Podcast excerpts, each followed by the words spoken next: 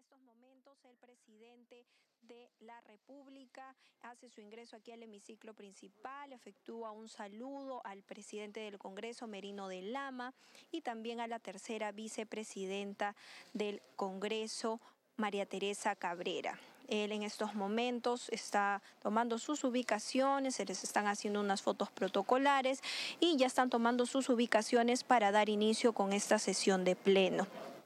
Hay gran presencia de parlamentarios y recordar que el mandatario tendrá 60 minutos para ejercer su derecho a defensa. Recordar también que aquí en el hemiciclo eh, también se tendrá pues la...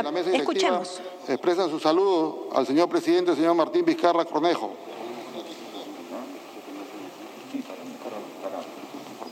Se va a dar lectura al inciso 2 del artículo 113 de la Constitución Política del Perú y al artículo 89A del Reglamento del Congreso de la República. Señor relator de lectura.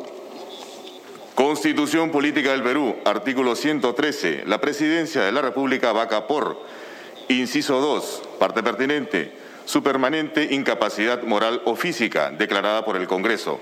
Reglamento del Congreso de la República, artículo 89A. Procedimiento para el pedido de vacancia de la Presidencia de la República por la causal prevista en el inciso 2 del artículo 113 de la Constitución.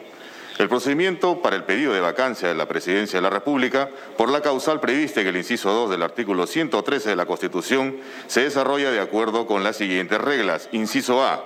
El pedido de vacancia se formula mediante moción de orden del día, firmada por no menos del 20% del número legal de congresistas, precisándose los fundamentos de hecho y de derecho en que se sustenta, así como de los documentos que lo acrediten, o en su defecto la indicación del lugar donde dichos documentos se encuentren. Tiene preferencia en el orden del día y es vista antes que cualquier otra moción pendiente en la agenda. Recibido el pedido, copia del mismo se remite a la mayor brevedad al presidente de la República. Inciso B. Para la admisión del pedido de vacancia se requiere el voto de por lo menos el 40% de congresistas hábiles. La votación se efectúa indefectiblemente en la siguiente sesión a aquella en que se dio cuenta de la moción. Inciso C el Pleno del Congreso acuerda día y hora para el debate y votación del pedido de vacancia, sesión que no puede realizarse antes del tercer día siguiente a la votación de la admisión del pedido ni después del décimo, salvo que cuatro quintas partes del número legal de congresistas acuerden un plazo menor o su debate y votación inmediata. Si fuera necesario, se cita para este efecto a una sesión especial. El presidente de la República, cuya vacancia es materia del pedido, puede ejercer personalmente su derecho de defensa o ser asistido por letrado hasta por 60 minutos. Inciso D. El acuerdo que declara la vacancia de la presidencia de la República por la causal prevista en el inciso 2 del artículo 100 requiere una votación calificada no menor a los dos tercios del número legal de miembros del Congreso y consta en resolución del Congreso. Inciso E.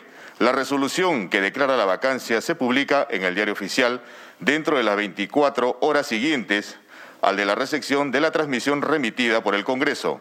En su defecto, el presidente del Congreso ordena que se publique en uno de los diarios de mayor circulación nacional, sin perjuicio de las responsabilidades a que hubiere lugar. Inciso F. La resolución que declara la vacancia rige desde que se comunica al vacado, al presidente del Consejo de Ministros, o se efectúa su publicación, lo que ocurra primero. Señor presidente de la República, se le va a conceder el uso de la palabra para que pueda ejercer su derecho de defensa respecto al pedido de vacancia contenido en la moción de orden del día 12090.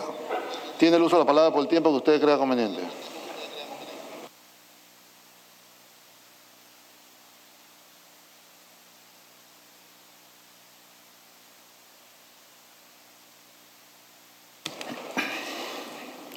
Señor presidente del Congreso de la República, señoras y señores congresistas, queridos compatriotas, hoy, 18 de septiembre, me presento aquí, ante ustedes, en el Congreso de la República, a pesar que muchas personas me dijeron que no lo haga porque mi presencia podría avalar un procedimiento que no se acoge a ley. También me dijeron que no lo hiciera, porque estas oportunidades a veces se utilizan para maltratar a los invitados. Y yo, como presidente de la República, no debería exponerme a ello. Yo no creo.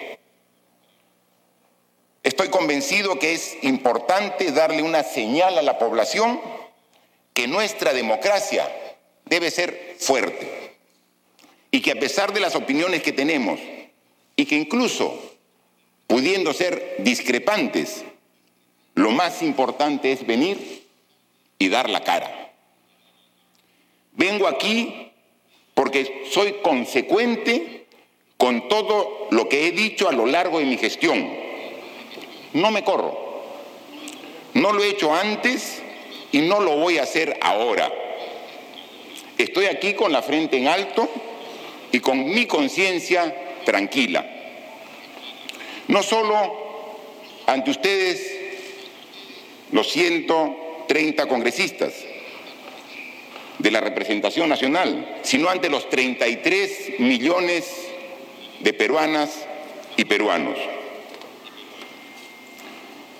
Este discurso quizás debiera empezar con la pregunta, ¿por qué estamos aquí?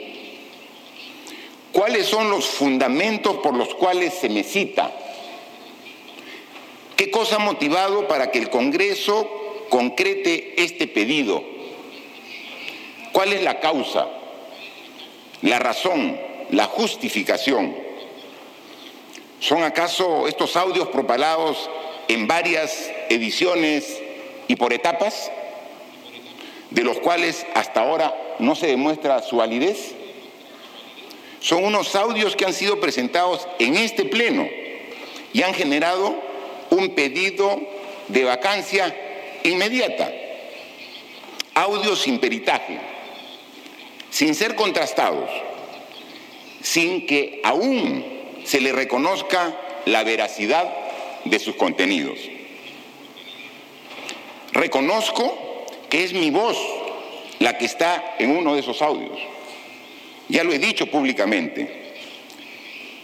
Lo que de ninguna manera voy a reconocer ni aceptar son las acusaciones que se me realizan y la forma tendenciosa en la que se viene presentando la información. Pregunto yo, ¿Cuál es el delito?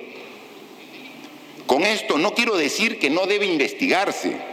Por el contrario, soy el primer interesado en que se analicen todos los detalles, que se contrasten las versiones, se verifique la información y se llegue hasta el fondo de la verdad.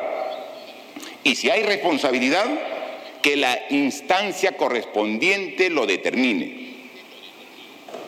En ese sentido, no voy a entrar en el análisis del fondo del asunto. Debemos ser respetuosos de las instancias.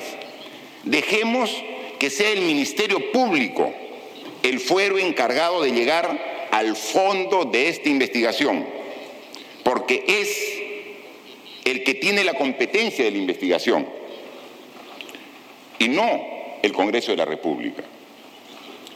Como ustedes saben, según la constitución que nos rige a todos los peruanos, un presidente solo puede ser procesado al concluir su mandato. Mi mandato se concluye dentro de 10 meses. Pero este no será el caso. Yo ya lo he expresado que tengo la plena voluntad para dar las declaraciones que requiera el Ministerio Público desde ahora, no desde que termine mi mandato, desde ahora me pongo a disposición del Ministerio Público para aclarar este tema. Voy a demostrar en esa instancia que mi comportamiento ha sido siempre el correcto y que no he cometido ningún acto ilegal. El Perú no puede estar detenido por el contenido de unos audios sin ninguna validez. La gestión de la pandemia y la reactivación económica no pueden estar en suspenso. Para demostrar lo cuestionable de estos audios, quiero dar tan solo algunos ejemplos de la falsedad de los mismos. La señora Karen Roca, en uno de los audios, manifestó que la Marina de Guerra del Perú hacía grabaciones vía chuponeo a los congresistas. Aquí está la carta notarial donde la señora desmiente esta información dirigida a la Marina, diciendo que no le consta ni sabe de esa información que ella misma propaló. Acá está la carta.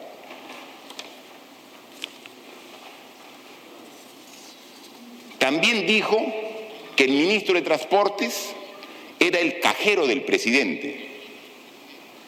Aquí está la carta notarial dirigida al propio ministro de Transportes, el ingeniero Carlos Extremadoiro, donde desmiente esto y pide disculpas por decir cosas que no son ciertas. La misma señora. Así de fácil se pueden manchar honras. Y así también la protagonista desmiente sus propias versiones. No está, más, no está de más decir que esa misma señora bajo juramento en la comisión de fiscalización sostuvo que ella no había grabado nada. Y luego en otro audio, uno de los tantos audios, acepta que sí ha grabado y consulta con su abogado si es legal o ilegal que haya realizado estas grabaciones al propio presidente de la República tanta mentira, tanta falsedad. Y sin embargo, sin el más mínimo contraste, sin investigación alguna, sin nada, está corriendo la posibilidad de vacar al presidente de la República, con argumentos que luego han sido desconocidos por la propia autora. Queridos peruanos y peruanas, después de seis meses de intenso trabajo, enfrentando esta pandemia de características nunca antes vistas en nuestra historia, observamos los primeros resultados alentadores. Como lo he mencionado esta semana, en base a la información que nos provee el propio Ministerio de Salud, recién a partir de hace tres días, existen más camas hospitalarias disponibles que las ocupadas en todos los hospitales del Perú. En todas las regiones, el reporte que hemos recibido esta semana es que hay disponibilidad de camas UCI para los pacientes que agravan. Y además, la información del día de ayer es que después de muchas semanas, por primera vez la cifra de fallecidos en el Perú es de dos dígitos. Lamentamos y siempre damos el pésame a las familias cuyo familiar fallece. Pero el día de ayer ya la cifra es menor de 100, después de mucho tiempo.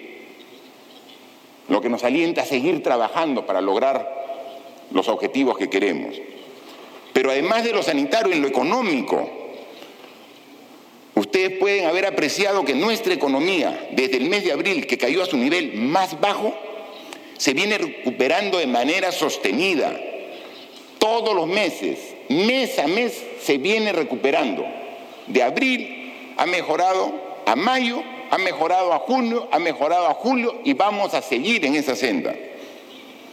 Por eso una reunión sostenida esta semana, hace dos días, con los gobernadores y alcaldes de todo el Perú, he recibido su compromiso del mayor esfuerzo para mejorar la inversión pública, como ya lo vienen haciendo las empresas del sector privado. Nuestro país está saliendo con el esfuerzo de todos sus habitantes de la pandemia.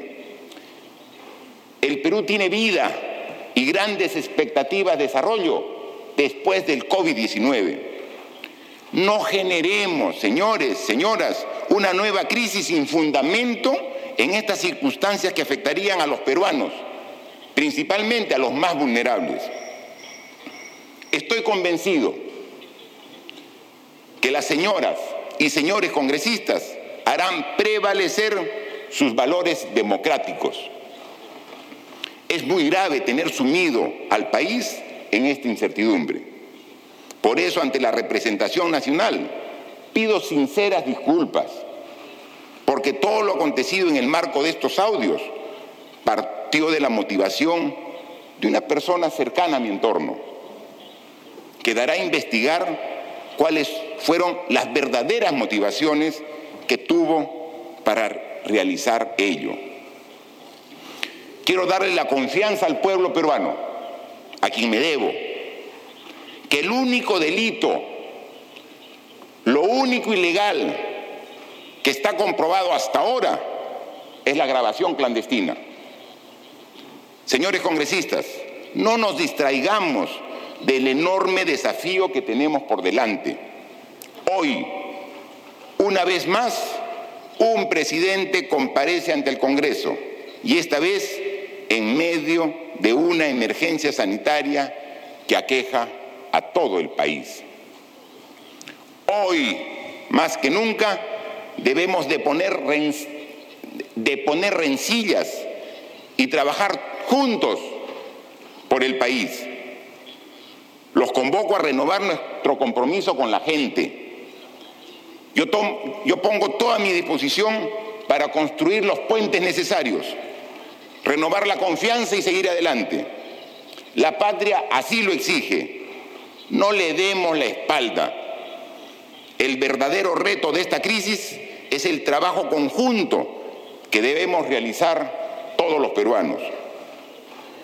Señor presidente, señoras y señores congresistas, tenemos todos que seguir trabajando. Yo en este momento estoy partiendo a la región La Libertad para realizar una agenda nutrida de actividades, a seguir trabajando por mi país, como lo hago todos los días, y seguir fortaleciendo nuestra capacidad de respuesta frente al verdadero enemigo de los peruanos, de ustedes, de nosotros y de todos los ciudadanos, que es el COVID-19. Mi abogado, el doctor Roberto Pereira, continuará mi exposición con toda la justificación constitucional y legal que nos ampara. Muchas gracias por su atención. Señores congresistas, la mesa directiva agradece la presencia y la exposición del presidente de la República, señor Martín Vizcarra Cornejo, y hace de conocimiento que ya en la sala también se encuentra el señor Carlos Pereira Chumbe, abogado defensor del presidente de la República, señor Martín Vizcarra. Y a la vez lo invita a abandonar la sala de sesiones cuando lo considere conveniente. Se suspende la sesión por breve término.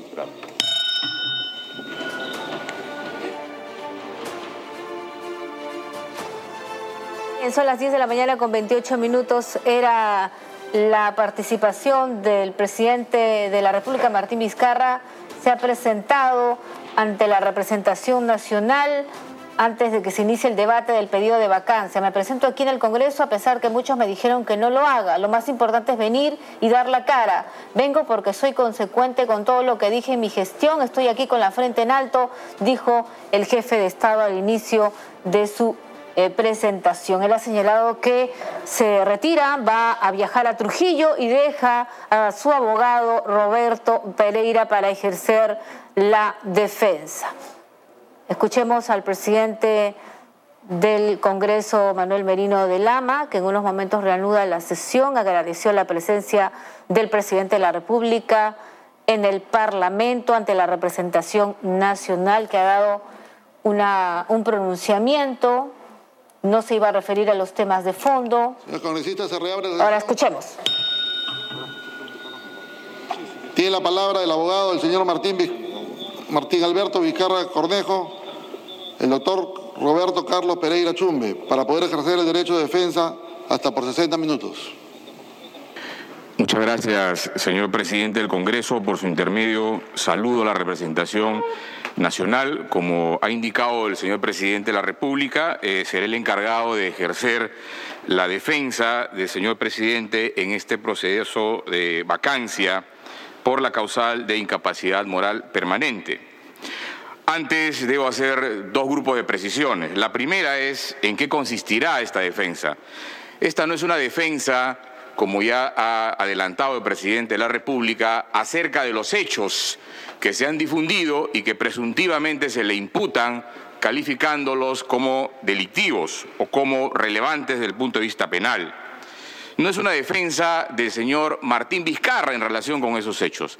Esta es una defensa de la institucionalidad de la presidencia de la República, de la configuración constitucional de la presidencia de la República y cómo a partir de esa configuración constitucional un proceso de vacancia, un procedimiento de vacancia por la causal indicada no corresponde conforme a los hechos que se en los que se sustentaría esta eh, causal de vacancia. Por lo tanto, esto es una defensa acerca de si es constitucionalmente válido o no tramitar un procedimiento de vacancia sobre la base de los hechos que se han eh, hecho de público conocimiento. Eh, y en este punto quiero aclarar un, un aspecto importante que creo eh, eh, está muy vinculada con la responsabilidad y la seriedad con la que se deben tratar estos temas. Eh, y que tiene que ver en este caso con mi persona y, y permítame, señor presidente, se han difundido y han estado en comentarios públicos una supuesta contradicción entre esta defensa y unas declaraciones públicas que yo habría hecho la semana pasada. felizmente el medio de comunicación se ha encargado de aclarar el día de ayer de que efectivamente yo opiné en el sentido de que esos hechos ameritan ser investigados, que esos hechos podrían dar lugar a eh, alguna imputación delictiva. Eventualmente, de corroborarse, tendrían relevancia jurídico-penal, pero que en ningún caso esos hechos, tal y como los conocemos, tal y como se han presentado hasta el momento, pueden justificar, pueden ser la base fáctica de un procedimiento de vacancia por la causal de incapacidad moral permanente. Por lo tanto, señor presidente, no hay ninguna contradicción entre lo que he venido opinando y lo que vengo a exponer hoy día a la representación nacional. Necesito eh, Presidente. Ahorita no hay, no. El,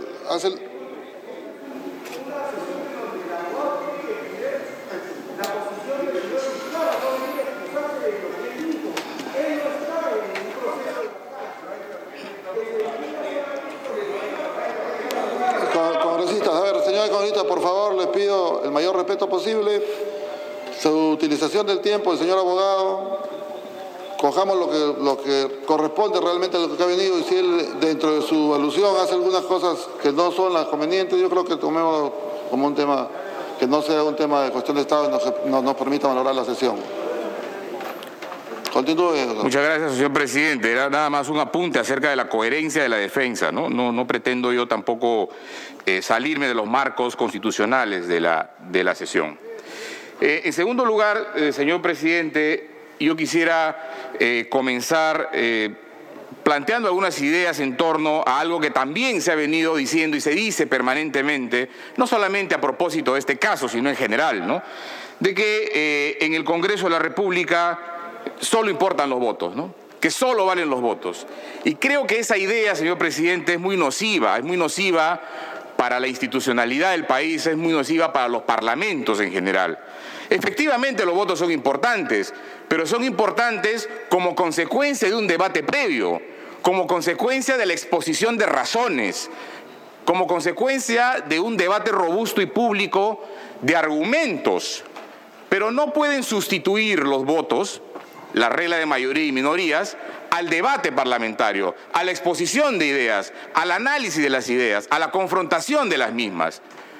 Decir que solo importan los votos y no importa nada más es desplazar, ¿no es cierto?, el centro de atención del debate que es consustancial al Parlamento a una mera regla aritmética. Sin duda eso em-, empobrece a los parlamentos en general, eso empobrece la política, eso empobrece, ¿no es cierto?, las decisiones que se puedan adoptar en el marco de los procesos parlamentarios. Por lo tanto, señor presidente, creyente en que eso no debe primar, que no es exacto, que esa idea nociva de que lo, finalmente no importan las razones, sino la dictadura de, de las mayorías y minorías, esa idea que ha generado tantos problemas a inicio del siglo pasado en los parlamentos y que ha sido el motivo precisamente del establecimiento de constituciones que limitan los poderes en general, pero también del Parlamento, que han establecido materias que no pueden ser decididas por un Parlamento o materias que pueden ser decididas con límites.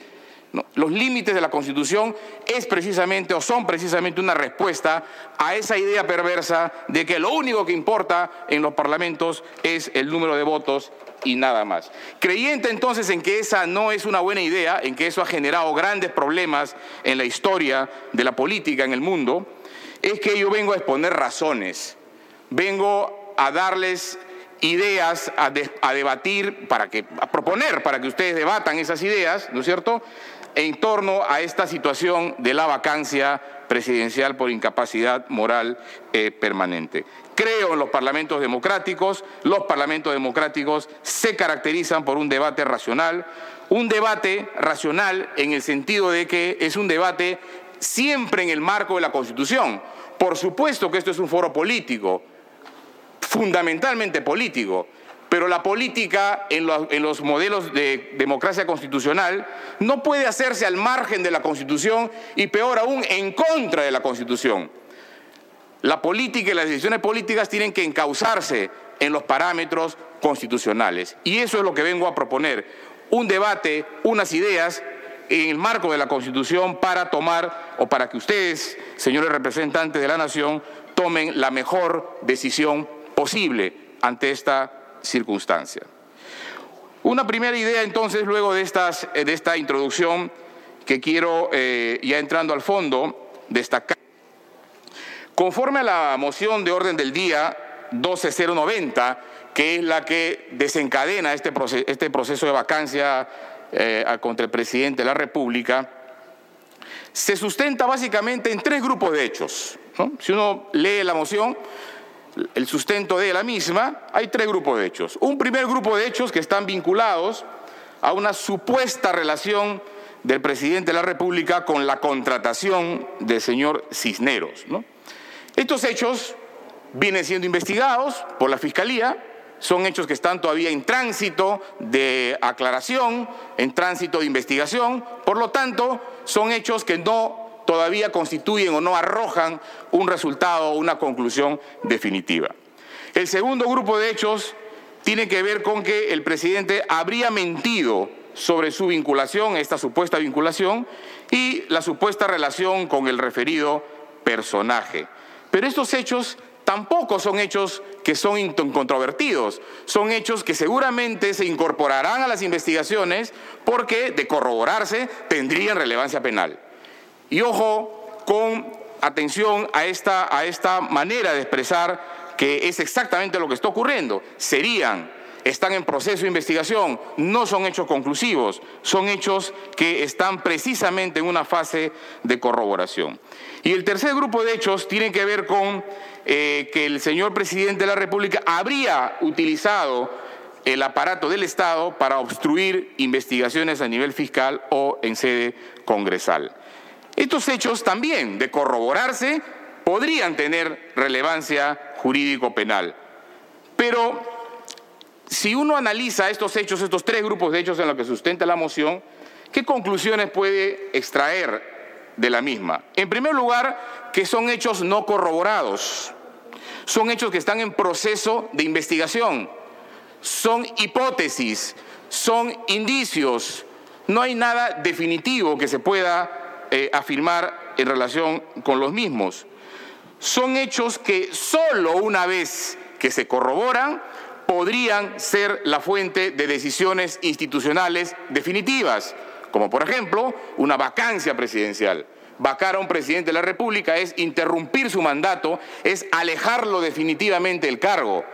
Eso solo puede hacerse sobre la base de hechos definitivos, de hechos institucionalmente corroborados y acreditados, no sobre presunciones, no sobre hechos que están en una fase claramente de eh, investigación. Son hechos que no han adquirido certeza, por lo tanto, desde que se comenzó con la difusión de los audios, todos los días salen nuevos audios, todos los días salen versiones contradictorias, todos los días se desmienten los contenidos, todos los días se dan explicaciones en torno a los contextos en los que habrían sucedido, todos los días se dan explicaciones en relación con las motivaciones de estos hechos. Eso es una prueba evidente que se trata entonces de hechos que no tienen certeza, son hechos absolutamente en una fase embrionaria de investigación y por lo tanto no pueden desencadenar decisiones institucionales, sobre todo de la gravedad, como una eh, vacancia presidencial. Pero bien, entonces con esta línea de la moción. La moción califica estos hechos, estos tres grupos de hechos, como hechos presuntivamente delictivos. ¿no? Es decir, ingresa a calificarlos como delitos o como, o como hechos que podrían configurar delitos. Y entonces en ese momento, señor presidente, ingresan a tallar otras razones adicionales. Porque el Congreso entonces, si la propia moción califica esos hechos como delictivos, no podría avanzar más sobre esos hechos. Porque el Congreso de la República no investiga delitos el Congreso de la República no tiene competencias constitucionales para investigar delitos, no es su naturaleza, más allá de la formalidad del reconocimiento o no de competencias constitucionales sobre la materia. No lo hace en el levantamiento de inmunidad, no lo hace en la acusación constitucional y tampoco investiga delitos en las comisiones investigadoras conforme al artículo 88 de la Constitución. En el levantamiento de inmunidad y en la acusación constitucional, lo que hace el Congreso es descartar motivaciones políticas en la persecución penal. Lo que hace el Congreso de la República es depurar las investigaciones ante el riesgo de la manipulación de la persecución penal para alterar la composición del Parlamento o para afectar su adecuado funcionamiento. Y en el caso de las comisiones investigadoras, investiga asuntos de interés público, pero en el momento que detecta la eventual comisión de delitos, el Congreso de la República no puede avanzar más, no avanza más, de hecho, emite un informe y si es un funcionario del artículo 99, acusa constitucionalmente ante la Fiscalía de la Nación y la Fiscalía de la Nación proseguirá el procedimiento de investigación y eventualmente el procesamiento judicial. Y si se trata de otros funcionarios no aforados del artículo 99 de la Constitución, el Congreso de la República promueve una denuncia penal para que se investiguen y eventualmente se establezcan las responsabilidades. Esto muestra, señor presidente, que el Congreso de la República no investiga delitos, no puede avanzar investigando hechos que el propio Congreso ha calificado como delictivos y menos a un proceso de vacancia. Pero, eh, claro, alguien podría decir, bueno, pero esa es una opinión. Sí, es una opinión, pero es una opinión que también ha sido recogida por el Tribunal Constitucional. Expediente 0023-2003 de 9 de junio del 2004, Fundamento Jurídico 74. El Congreso de la República perdón, a diferencia de lo que sucede con la función jurisdiccional, cito, cuyo ejercicio se ha encomendado a diversos órganos, la ordinaria al Poder Judicial, la constitucional al Tribunal Constitucional, la Constitución no ha previsto un tratamiento semejante para el Ministerio Público.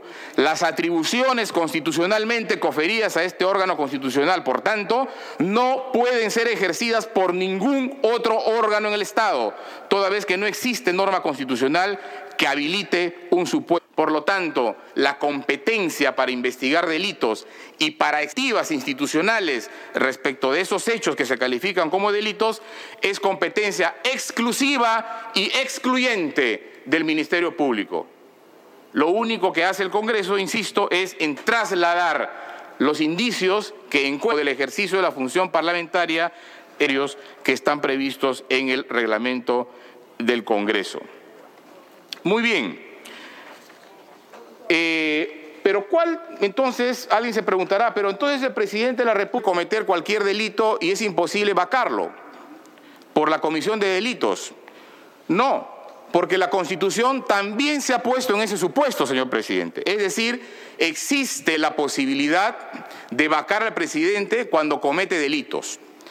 Y yo los invito, con todo respeto, a la representación nacional, porque este es un, es un artículo que no he eh, advertido que se haya debatido, a mirar no solamente el inciso 2 del artículo 136, 132, perdón, 132, 133, perdón, de la Carta Fundamental, sino el inciso 5 del artículo 133 de la Constitución. ¿Qué dice este artículo? Este artículo efectivamente dice que es posible vacar al presidente de la República cuando cometa delitos, pero ¿cuáles son esos delitos? Lo del 117, patria, artículo 325 a 333 del Código Penal, impedir elecciones presidenciales, parlamentarias o regionales, artículos 354 a 355 del Código Penal, disolver el Congreso salvo los supuestos previstos del 134, impedir la reunión, funcionamiento del Congreso, jurado de elecciones, son delitos contra los poderes del Estado y el orden constitucional. Solo por esos delitos es posible vacar al presidente de la República. ¿Y cuándo? ¿Cuándo es posible vacar por esos delitos? Cuando está en etapa de investigación, cuando recién existe una hipótesis de comisión delictiva y eventual responsabilidad. No. ¿Qué cosa dice la Constitución? Se puede vacar al presidente de la República por los delitos del 117 tras haber sido sancionado por alguna de esas infracciones. Es decir, luego de que se hayan establecido la veracidad de esos hechos y la responsabilidad por esos hechos. Entonces, se ratifica lo que vengo a decir en esta sede, en sede parlamentaria. No es posible tomar decisiones institucionales sobre hechos presuntivamente delictivos cuando estos se encuentran en una fase inicial de investigación, embrionaria de investigación. Eso no es posible porque, insisto, la Constitución sí se pone en el supuesto de vacancia por comisión delictiva solo por los delitos de 117 y cuando estos hayan sido eh, sancionados o han sido establecidos por las instancias correspondientes. En la Constitución, señores congresistas, por su intermedio, señor presidente, no existe ningún supuesto, ni en la Constitución ni en el reglamento del Congreso, en el que se tomen decisiones definitivas en base a supuestos delitos, en base a delitos que están siendo investigados. No existe ninguna norma constitucional que habilite eso. Lo que, lo que existe en el modelo constitucional peruano es que cuando ocurre imputaciones delictivas a altos funcionarios, eh, se establece una serie de mecanismos de suspensión, de levantamiento de inmunidad, en la acusación constitucional se puede suspender en el ejercicio del cargo al, alto funcionario, pero en ningún caso bajo el supuesto de imputaciones delictivas en investigación se pueden tomar decisiones definitivas, menos aún para vacar a un presidente de la República, alterando el periodo presidencial, modificando el régimen constitucional que se otorga al presidente, eh, al presidente de la República. Es más, señor presidente, si uno hace una comparación, por ejemplo, con las causales de pérdida del escaño en los parlamentarios, también hay un supuesto de comisión delictiva, ¿no? Pero requiere, ¿no es cierto?, sentencia firme a pena privativa de libertad efectiva por la comisión de delito doloso. Recién en ese caso es posible que un congresista pierda el escaño.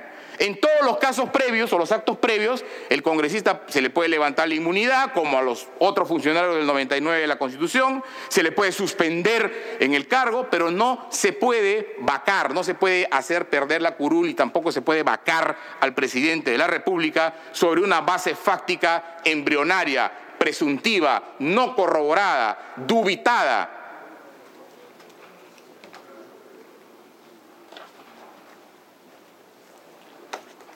Ahora bien, esto en relación con los hechos y su relación y su calificación como delito en la eh, moción que desencadena este proceso de vacancia. Sin embargo, señor presidente, el proceso de vacancia también tiene otro grupo de problemas que afectan su validez y que tienen que ver con el debido proceso. El debido proceso, ya desde hace mucho tiempo, tanto en la doctrina como en la jurisprudencia y en la legislación interna comparada internacional, es un elemento de validez de las decisiones del Estado. una decisión del Estado, una decisión que va a implicar la afectación de competencias estatales o de derechos de las personas, no puede tomarse al margen del debido proceso. El debido proceso condiciona la validez de esas decisiones. Y esto ya, fue establecido, incluso dolorosamente para el Perú, por la Corte Interamericana de Derechos Humanos, en un caso precisamente que se produjo aquí en el Congreso de la República, caso Tribunal Constitucional versus el Perú. En esta sentencia, la Corte Interamericana, por primera vez, extiende al ámbito de las investigaciones parlamentarias, del quehacer parlamentario, las garantías del debido proceso. En el Perú tenemos la emblemática sentencia del Tribunal Constitucional en el caso Tineo Cabrera, entre muchas otras, en las que, insisto, incorporan o establecen que las garantías del debido proceso son condiciones de validez de cualquier procedimiento y obviamente de la decisión que se tome como consecuencia del mismo. Y aquí encontramos, señor presidente, un grupo de problemas que afectan sensiblemente este proceso de vacancia de la manera como se ha impulsado. Porque ¿cómo comienza esto? Esto comienza con la difusión en el Pleno del Congreso de unos audios. Pero son unos audios que no se incorporan de la manera formal o legal prevista. ¿no? Esto es un procedimiento. Acá hay un procedimiento de investigación en la Comisión de Fiscalización y Contraloría del Congreso de la República. Y entonces, una persona que integra la comisión, ¿no es cierto?, eh, sin el consenso de la comisión, sin pasar por el procedimiento de la comisión, revela unos audios, ¿no es cierto?, como eh, supuesta evidencia incriminatoria contra el presidente de la República. No me voy a detener acá en la veracidad o no esos audios, es materia de investigación, pero voy a hacer un análisis externo de esta situación, es decir, voy a mirar desde el enfoque que cualquier tribunal constitucional, que un tribunal internacional vería un caso como este si es que tiene que ser sometido a su consideración. En primer lugar, son audios de autenticidad incierta, tanto en su origen como en su contenido. Ya he mencionado yo los problemas que tienen estos audios en relación con su autenticidad. Peritajes. Eh, que no, no respetan o no han transitado por causas institucionales, ausencia de posibilidad de cuestionarlos, ausencia de pericias de parte, negación de autoría, luego se asume que se grabó, luego se niega el contenido, es decir, son una base fáctica que evidencia una total incertidumbre.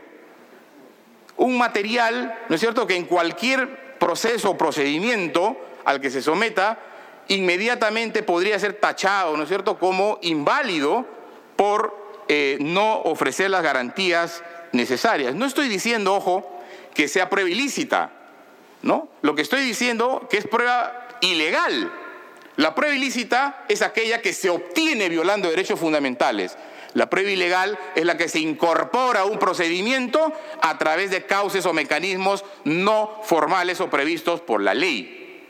Ambas situaciones afectan el debido proceso, porque no puede ser posible que se incorporen a procedimientos formales que van a desencadenar consecuencias definitivas graves para la institucionalidad y para las personas a través de mecanismos absolutamente informales.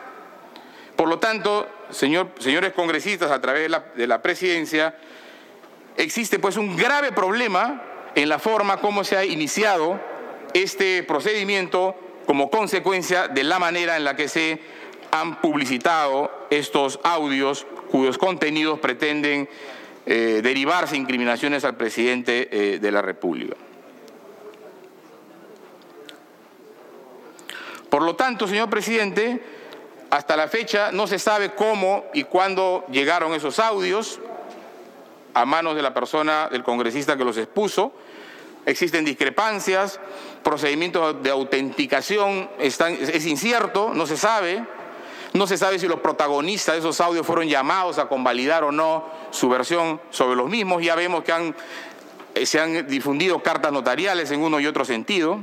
Por lo tanto, es evidente que estos hechos requieren una necesaria probanza y corroboración para que puedan seguir o para que se pretenda desencadenar consecuencias eh, definitivas de estos audios, como ya señalé. En segundo lugar, señor presidente, hay otro problema que afecta, problema de debido proceso que afecta a este eh, proceso, este procedimiento de vacancia presidencial. Y tiene que ver con un mandato del reglamento del Congreso de la República. El Congreso de la República exige que para tramitar un procedimiento de vacancia se establezcan los fundamentos de hecho y de derecho que sustentan esta causal de vacancia. Es una condición indispensable para poder ejercer la defensa. Yo tengo que saber qué cosa se me imputa y respecto de qué norma, ¿no es cierto? ¿De qué norma estoy transgrediendo? ¿Qué directiva, qué principio estoy transgrediendo para poder defenderme. Sin embargo, en la moción, señor presidente, no se hace ninguna referencia a los elementos, se hace referencia, ya dije, a los hechos, pero no se hace ninguna referencia a qué, en qué consistiría la causal de vacancia por incapacidad moral permanente. No hay una sola palabra que establezca y que diga la causal de incapacidad moral permanente consiste en lo siguiente, a B, C o D. Y no digo que sea con una precisión pues como la, como la de un termómetro, pero por lo menos que se establezca, ¿no es cierto?, cuál es el contenido, cuál es el contenido de ese supuesto de vacancia por incapacidad moral permanente. No se hace ninguna calificación sobre qué cosa significa incapacidad moral permanente. Uno podría deducir que no lo hace porque ya anticipó la moción que esos hechos son delictivos, que ya constituyen delitos, ¿no? Entonces uno podría decir, bueno, no hace ese esfuerzo porque ya dice que la incapacidad moral permanente consiste en estos delitos. Pero ya he señalado y expuse y he desarrollado cómo la Constitución no habilita vacar a un presidente de la República por la mera imputación de ese tipo de delitos habilita vacar al presidente por un grupo de delitos cuando están probados, que son los del 117 de la Constitución eh, Política del Perú. Por lo tanto, señor presidente, eh, es evidente que eh, esta moción o este procedimiento de vacancia adolece pues de una mínima, elemental tipificación de esos hechos en lo que sería una causal de incapacidad moral permanente.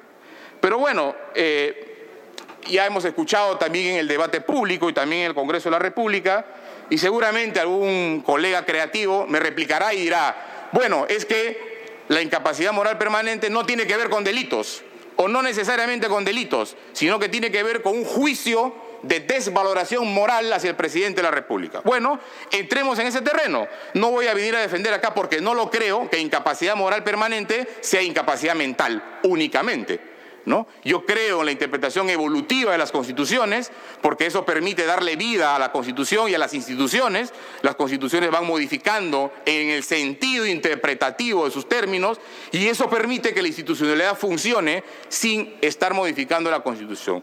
Y creo que este caso de la incapacidad eh, moral permanente es un caso en, la que, en el que precisamente de manera razonable uno puede decir ya no puede estar radicado esto única y exclusivamente en la incapacidad mental.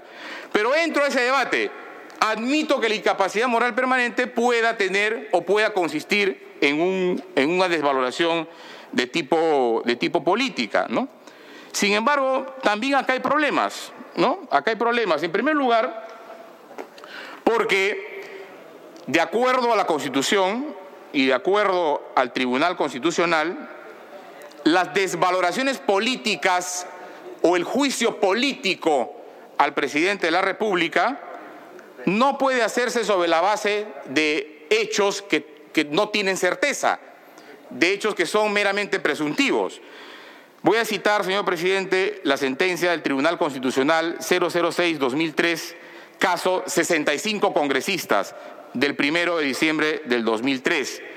Eh, mucho se ha citado esta sentencia en estos días, pero no se ha citado este fundamento jurídico que creo que es fundamental. ¿Qué cosa dice el Tribunal Constitucional? El Tribunal Constitucional dice sí, es posible es posible que si algún alto funcionario comete un delito, además de la sanción jurídico-penal, se le puede imponer una sanción política. Por supuesto que se pone en ese supuesto, porque en la Constitución está prevista. Sin embargo, lo que dice el Tribunal Constitucional es lo siguiente. Dice, existe un fundamento distinto, el penal y el político, en las respectivas imposiciones. Pero dice, a saber, acá abro cita, en el primer caso, en el caso penal, la protección del bien jurídico que se trate es lo que se protege, es lo que fundamenta la sanción. En el segundo, dice, en la sanción política, la protección es del Estado mismo. Pero acá viene lo importante, que quede claro, dice el tribunal, sin embargo, que en estos supuestos la condena penal impuesta por el Poder Judicial constituye condición sine qua non de la sanción política impuesta por el Poder Legislativo. Y por este motivo sería irrazonable exigir que en estos casos una votación calificada, en fin, habla de la votación. Pero lo central es lo siguiente, efectivamente, un hecho que a la vez es delictivo y tiene una dimensión política que el Congreso está habilitado a sancionar, por supuesto que se puede dar. Pero ¿qué dice el Tribunal Constitucional? Luego de la sanción penal. ¿Y eso por qué? Porque eh, está en la lógica de lo que ya he expresado antes no se pueden tomar decisiones definitivas institucionales en el Estado sobre la base de hechos presuntivos, sobre la base de hechos no corroborados, sobre la base de hechos sobre los cuales no existe certeza. Esa es la razón por la cual, en este caso, si es que se quisiera dar un contenido meramente político, que desde mi punto de vista no corresponde, porque la vacancia no es un mecanismo de control político, la vacancia, tal y como está regulada en la Constitución, es un mecanismo para comprobar, para verificar una situación fáctica que resulta incompatible con el ejercicio de la presidencia de la República. Muerte, renuncia, incapacidad física, son datos objetivos, datos que no admiten discusión, datos que no requieren corroboración, datos que ya emiten un mensaje cierto acerca de lo que está ocurriendo y ese mensaje cierto, objetivo de lo que ocurre, resulta incompatible con el ejercicio de la eh, presidencia de la República. Avanzo un poco más en esta línea, señor presidente, de eh, los requisitos que debe tener esta causal de incapacidad eh, moral eh, permanente.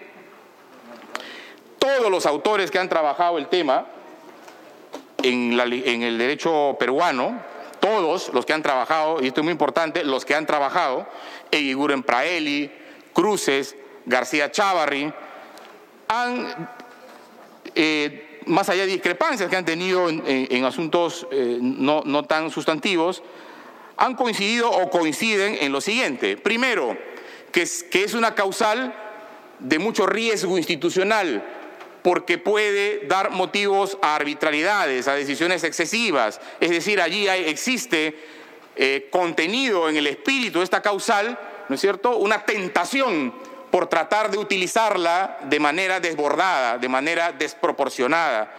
Hay una tentación, ¿no es cierto?, en esta causal de, a través de la misma, saltarse los límites constitucionales de la acusación constitucional, de la imposibilidad de poder tomar decisiones sobre la base de hechos que no están corroborados, de hechos, de hechos presuntivos. Y por lo tanto, dicen estos autores, requiere necesariamente de una interpretación restrictiva la incapacidad moral permanente no puede interpretarse de manera amplia. Tiene que acotar su interpretación, tienen que establecerse criterios más o menos objetivos, como las otras causales de vacancia, así de objetivos, para poder vacar a un presidente por la causal de incapacidad moral permanente. Por lo tanto, interpretación restrictiva es un primer criterio de interpretación de esta causal. Pero en segundo lugar, señor presidente, y a través suyo los señores congresistas, acá se ha dicho última ratio. La vacancia por incapacidad moral al presidente es última ratio. No es última ratio, señor presidente, es extrema ratio. Es lo más extremo que existe en el modelo presidencial peruano. El modelo presidencial peruano tiene un blindaje al presidente de la República. Nos guste o no el modelo, es un modelo histórico que mantenemos en las constituciones peruanas. Se ha criticado, se ha hecho propuesta de modificación, pero el modelo está allí y es un modelo que protege al presidente de la República. protege la presidencia de la República, lo blinda, no puede ser, no puede recibir imputaciones durante su mandato, salvo por los hechos que ya conocemos de 117. Por lo tanto, para poder vacar al presidente, para poder interrumpir el mandato constitucional de cinco años, para poder quebrar la voluntad popular expresada en la elección del presidente, para sacarlo del cargo al presidente de la República, tienen que ser hechos absolutamente objetivos y graves. Están los ejemplos en los incisos que, regula el, el artículo 113 de la Constitución. No necesito explayarme. Por lo tanto, la incapacidad moral permanente no puede ser una causal que esté sometida a estándares de exigencia objetiva menores que las demás causales que están allí porque eso sería una interpretación contraria a la sistematicidad, al espíritu, al fundamento de la institución de la vacancia presidencial. Por lo tanto, insisto, interpretación restrictiva y extrema ratio. ¿Qué significa extrema ratio? Que no existe ninguna otra posibilidad, ninguna otra salida institucional, ¿no es cierto?, sino únicamente la vacancia. Que las demás, que las demás respuestas que la Constitución y el ordenamiento jurídico contempla para estos hechos no, no satisfacen, son absolutamente eh, eh, incapaces de solucionar el problema. Que la única, la única y exclusiva eh, solución es vacar al presidente de la República. Eso significa extrema ratio. Eso es una interpretación restrictiva.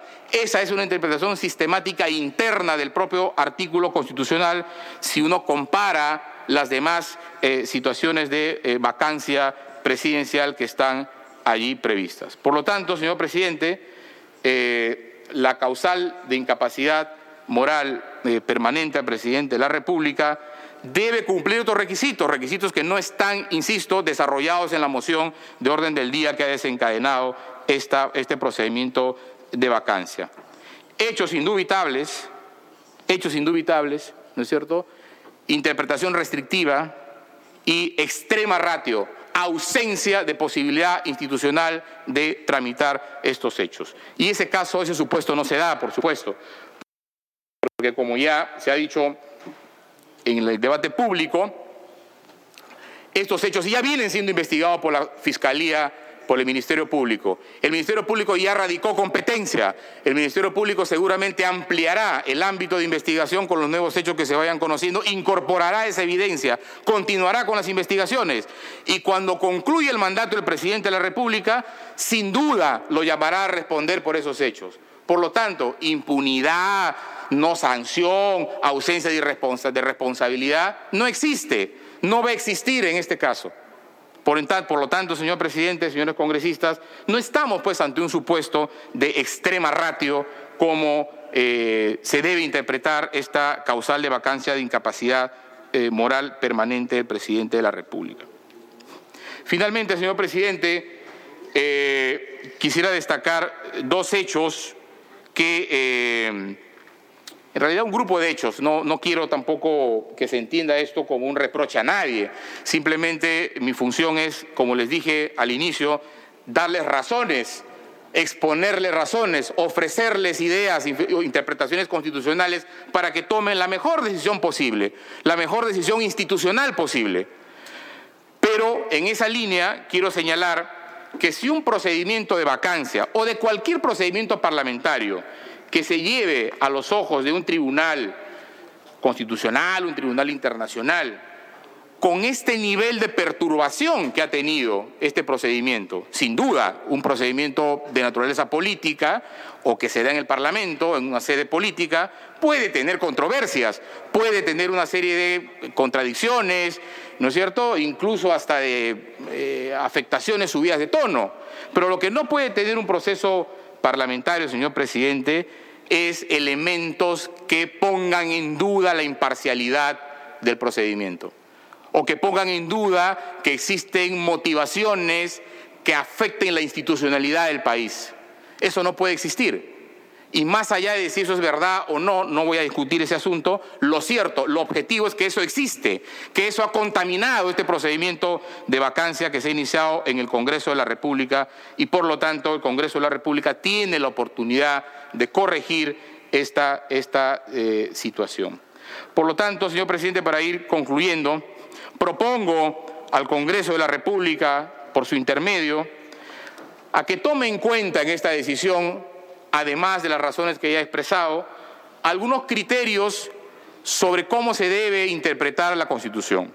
Y lo hago de la mano, señor presidente, de un gran jurista alemán, ex magistrado del Tribunal Constitucional Federal alemán, Konrad Hesse. Konrad Hesse tiene un trabajo que yo invito y recomiendo a consultar, no solo a abogados, porque es un trabajo muy interesante que se llama la interpretación constitucional. Konrad Hesse en ese trabajo establece una serie de criterios sobre cómo debería interpretarse la Constitución. ¿Para qué? Para optimizarla, para sacar mejores conclusiones de la interpretación, para fortalecer las instituciones democráticas. Y estos principios en el Perú no son meramente teóricos, o sea, no es que hay un, eh, lo ha dicho un magistrado del Tribunal Constitucional y ya. No, el Tribunal Constitucional peruano, precisamente por la valía, por el significado histórico, por el significado en la doctrina constitucional que tiene el trabajo del profesor Gese, la ha incorporado en su sentencia, entre otras, ¿no? En el caso Lizana Puelles, sentencia del Tribunal Constitucional 5854-2005. ¿Qué cosa dice el Tribunal Constitucional? Voy a citar tres criterios interpretativos que me parecen de la máxima importancia en este momento. Lo que dice Gese es la Constitución debe interpretarse desde el principio de función integradora. ¿Qué es la función integradora? Conforme a este principio, dice, el producto de la interpretación solo podrá ser considerado como válido en la medida que contribuya a integrar, a pacificar y a ordenar las relaciones de los poderes públicos entre sí y los de estos con la sociedad. Desde otra perspectiva, el Tribunal Constitucional ha dicho que tiene una función pacificadora, ¿no es cierto? Claro, en base al principio de función integradora. La interpretación constitucional que se debe preferir es aquella que pacifica las relaciones entre los poderes del Estado, es aquella que concilia las instituciones del Estado con la sociedad y con sus problemas, no es la que incrementa o escala los conflictos. Función integradora, principio muy importante que considero acá en este momento. Segundo principio, principio de concordancia práctica. En virtud de este principio, dice, toda aparente tensión entre las propias disposiciones constitucionales, vacancia por incapacidad moral permanente, artículo 117, debe ser resuelta optimizando su interpretación, es decir, sin sacrificar ninguno de los valores, derechos o principios concernidos y teniendo presente que, en última instancia, todo precepto constitucional se encuentra reconducido a la protección de los derechos fundamentales como manifestaciones del principio de la dignidad humana. Es decir, la interpretación de la Constitución que se debe preferir es aquella interpretación que no anule una norma constitucional, una competencia o un poder del Estado establecido en la Constitución, sino que los concilie y que además los concilie en aras de garantizar los derechos fundamentales de las personas. Yo no me voy a extender acá en la situación que vive el país, pero sin duda en una situación como esta hace mucho más sentido el principio de concordancia práctica. Y finalmente, señor presidente, el principio de unidad de la Constitución de acuerdo a este principio, la interpretación de la Constitución debe estar orientada a considerarla como un todo armónico y sistemático. Armónico y sistemático, a partir del cual se organiza el sistema jurídico e institucional en su conjunto. Por lo tanto, señor presidente, señores congresistas, a través del señor presidente, creo que el Congreso de la República tiene una extraordinaria oportunidad en este proceso para demostrarle al país y para demostrarse a sí mismo que es posible en un Congreso debatir ideas, que es posible en un Congreso racionalizar el debate político, que es posible conducirse por el cauce de la Constitución, que es posible tener criterios racionales para resolver los conflictos institucionales y no más bien incentivarlos, incrementarlos, promoverlos o mantenerlos indefinidamente en el tiempo. En estas curules, señor presidente, señores congresistas que ustedes ocupan, ha habido personajes ilustres que han contribuido a la nación desde distintas posiciones partidarias, políticas, ideológicas. Mencionaré algunos. El gran Porra Barrenechea, Ramiro Prialé, Jorge del Prado, Luis Alberto Sánchez, Cornejo Chávez, Ramírez del Villar, Valentín Paniagua, Enrique Bernales. Personas que uno lee las actas de los debates en las constituyentes o en los debates que eh, han tenido oportunidad de participar y realmente enriquecen la institucionalidad del país y debemos estar agradecidos por ello. Invoco a la representación nacional de estos personajes, porque son los personajes que los recordamos ahora porque han enriquecido la institucionalidad del país y no como otros, lamentablemente, que la han empobrecido. Estas son las consideraciones, señor presidente, que la defensa del señor presidente Martín Vizcarra ha creído conveniente exponer ante la representación nacional, eh, planteando una solicitud entonces o se desestime el pedido de vacancia por incapacidad, por la causal incapacidad moral permanente. Muchas gracias. Habiendo concluido su intervención, el señor abogado, defensor del señor presidente de la República, se le invita a abandonar la sala. Se suspende la sesión por breve término.